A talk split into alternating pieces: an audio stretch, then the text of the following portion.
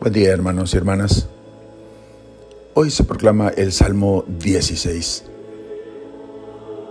La situación que se recita en este salmo es la de un inocente acusado y perseguido injustamente. Y él expone su caso al Señor en demanda de justicia.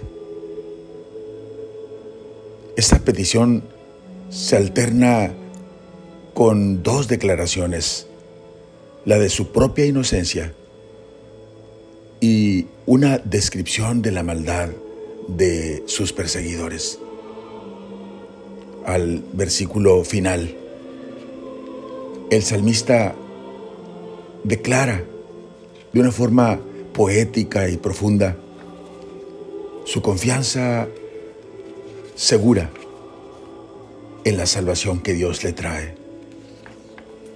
Protégeme, Dios mío, como a la niña de tus ojos.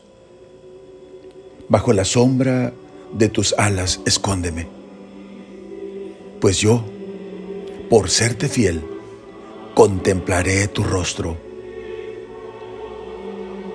Y al despertar, espero saciarme de tu vista.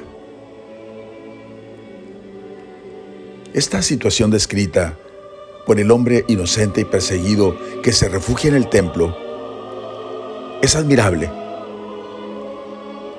Cuando se tiene la conciencia de ser inocente, ¿acaso no es normal que se haga un llamado al juicio de Dios?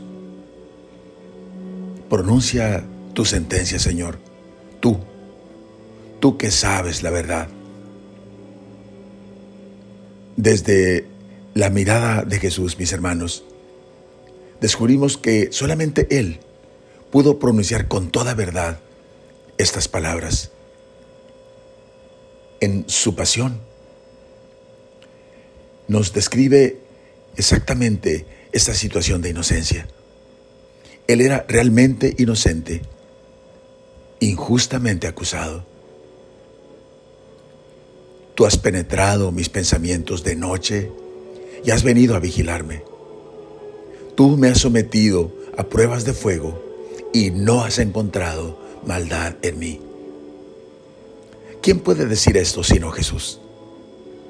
Es el que ha seguido firme en los caminos de su Padre.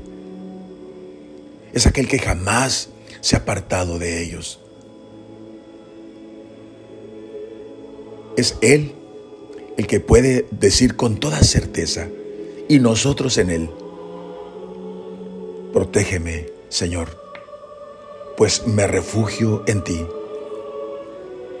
Me refugio bajo la sombra de tus alas, donde espero que me escondas.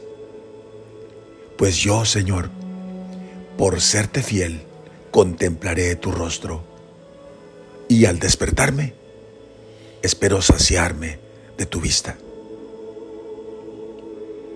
Oremos.